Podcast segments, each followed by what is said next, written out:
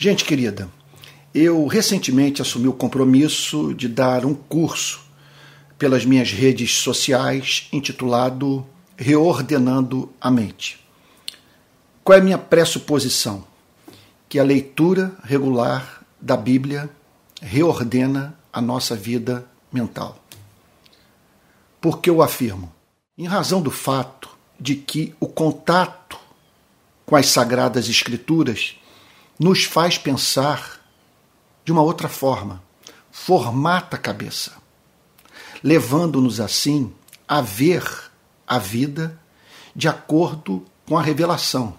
Mas veja só, de acordo com aquilo que há na revelação que nos comunica esperança, que faz, portanto, com que nós não é, venhamos a ceder às vozes do desespero. Porque quando nós cristãos afirmamos que a Bíblia é a verdade, o que nós estamos querendo dizer é que essa revelação feita pelos profetas, apóstolos e pelo nosso Senhor e Salvador Jesus Cristo nos remete para a realidade. A Bíblia descreve o mundo tal como o mundo é.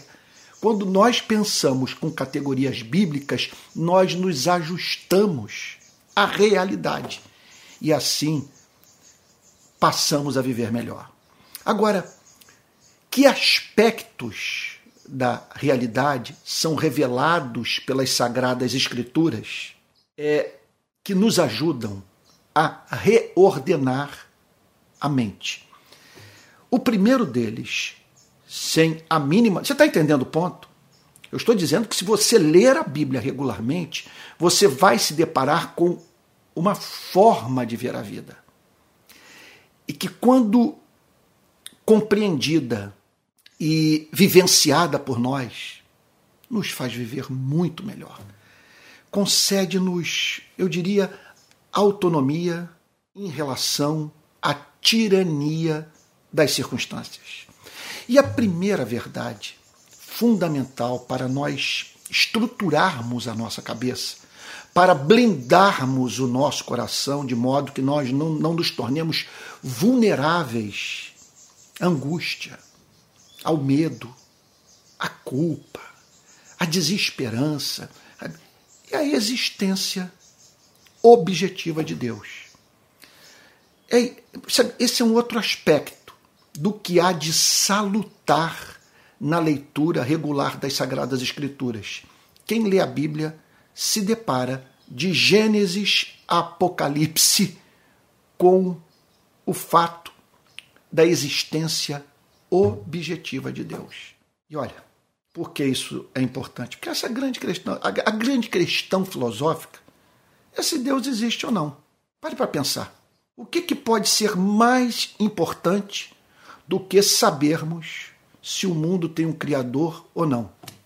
Consigo imaginar nada de mais relevante. Vamos parar para pensar do ponto de vista da nossa felicidade. O que é a felicidade? Sabe, a felicidade, veja só, seja qual for o nosso conceito de felicidade, ele tem que é, incluir nele, veja só, ele tem, tem que vir incluído nele, falando de uma forma talvez um pouquinho mais elaborada, a ausência de temor, quanto à possibilidade de vir a perder a felicidade. Para os cristãos, a felicidade é a visão beatífica.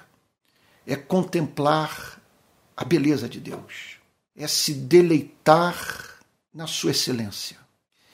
E a partir desse ato de adoração, é manter relação em amor com Ele.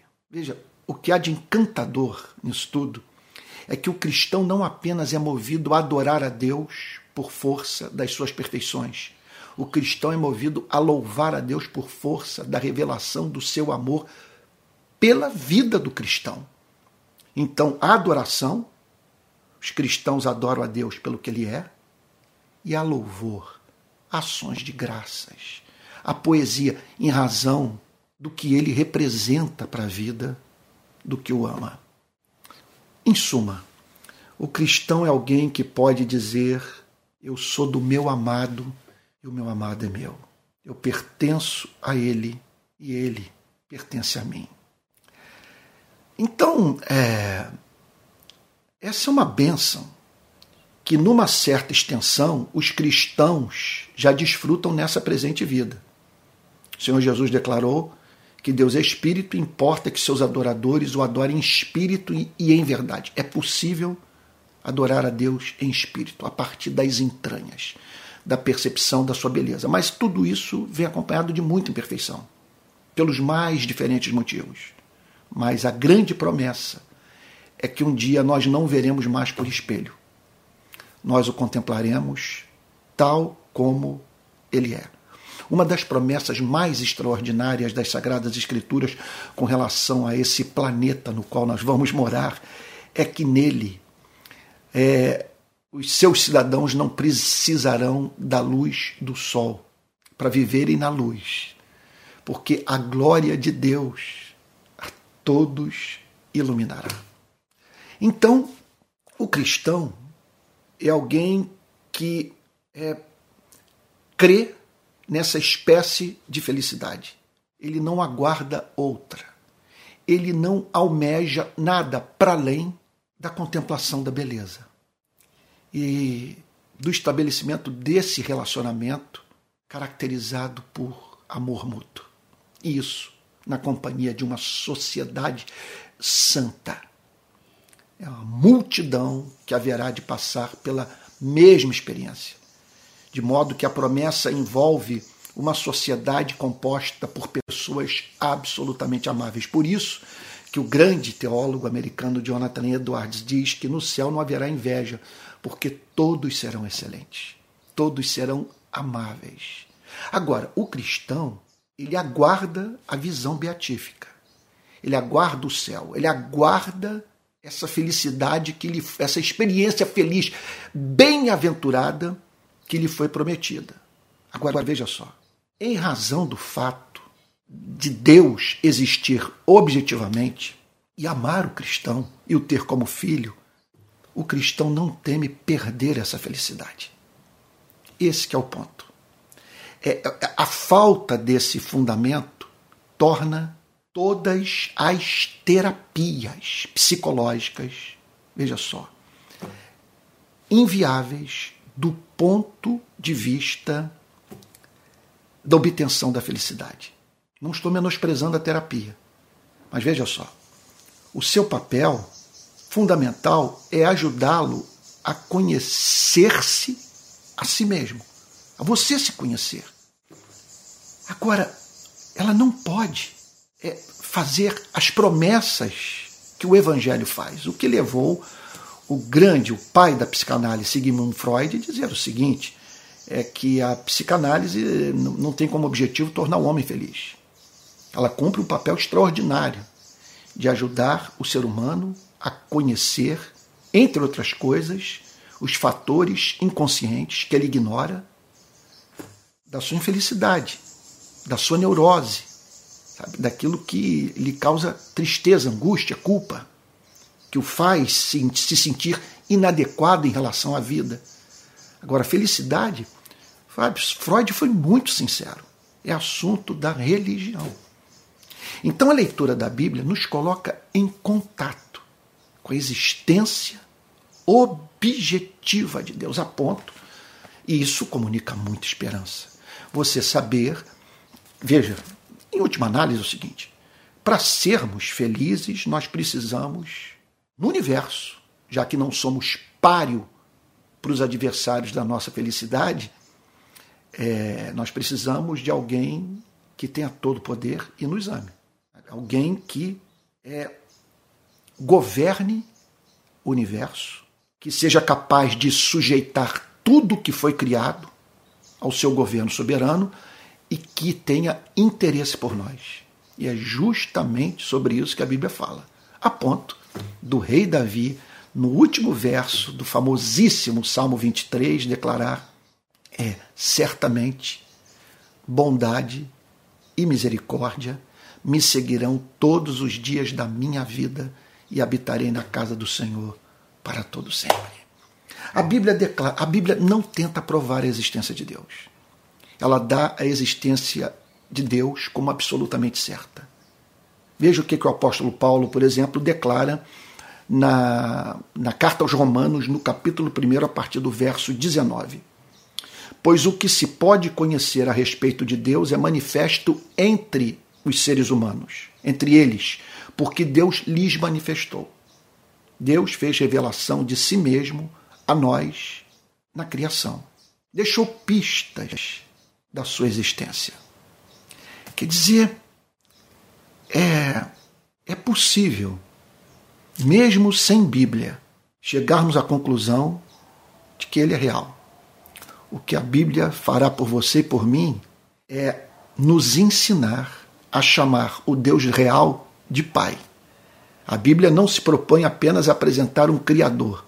A Bíblia se propõe a apresentar um Criador amabilíssimo, dulcíssimo e que se dirige a você e a mim tal como um pai se dirige a um filho. E aí Paulo prossegue dizendo: Porque os atributos invisíveis de Deus, isto é, o seu eterno poder e a sua divindade, claramente se reconhecem desde a criação do mundo, sendo percebidos por meio das coisas que Deus fez. Por isso, os seres humanos são indesculpáveis. O que Paulo está dizendo é que os seres humanos não podem apelar para a ignorância. Eles não podem atribuir a Deus é a ausência de preocupação é, de se revelar aos seres humanos. Deus é um Deus comunicador. Ele deixou evidências da sua existência objetiva. Os homens são indesculpáveis porque, diante de fatos tão evidentes, são incapazes de se curvar diante da majestade de Deus e prestar a Ele o culto que lhe é devido. Então é isso. Essa é uma das maravilhas da leitura regular das Sagradas Escrituras. Nós nos depararmos com a existência desse ser, que é o fundamento da felicidade humana. Olha, esse vídeo é uma produção do instituto que eu criei esse ano, o Instituto Antônio Carlos Costa, o Instituto ACC.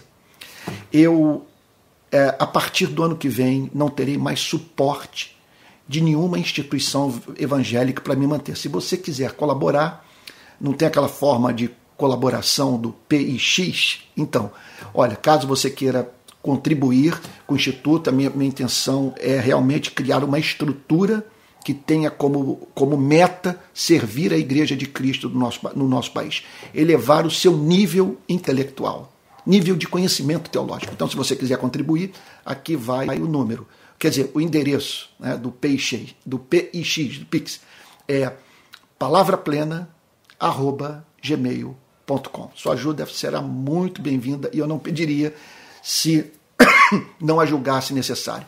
Olha, daqui a pouco, nos comentários desse vídeo, eu vou botar o endereço de Telegram do Instituto, a fim da gente criar uma rede no Telegram, de modo que possamos nos comunicar de uma forma mais regular, tá bom? Espero que essa mensagem tenha feito bem o seu coração. Se você não assistiu o episódio primeiro, a introdução, não deixe de assisti-lo e acompanhe essa série, tá bom? Eu vou estar postando a todo momento é, vídeos sobre esse glorioso tema, o reordenamento mental, a fim de que a gente pense de modo cristão. Forte abraço.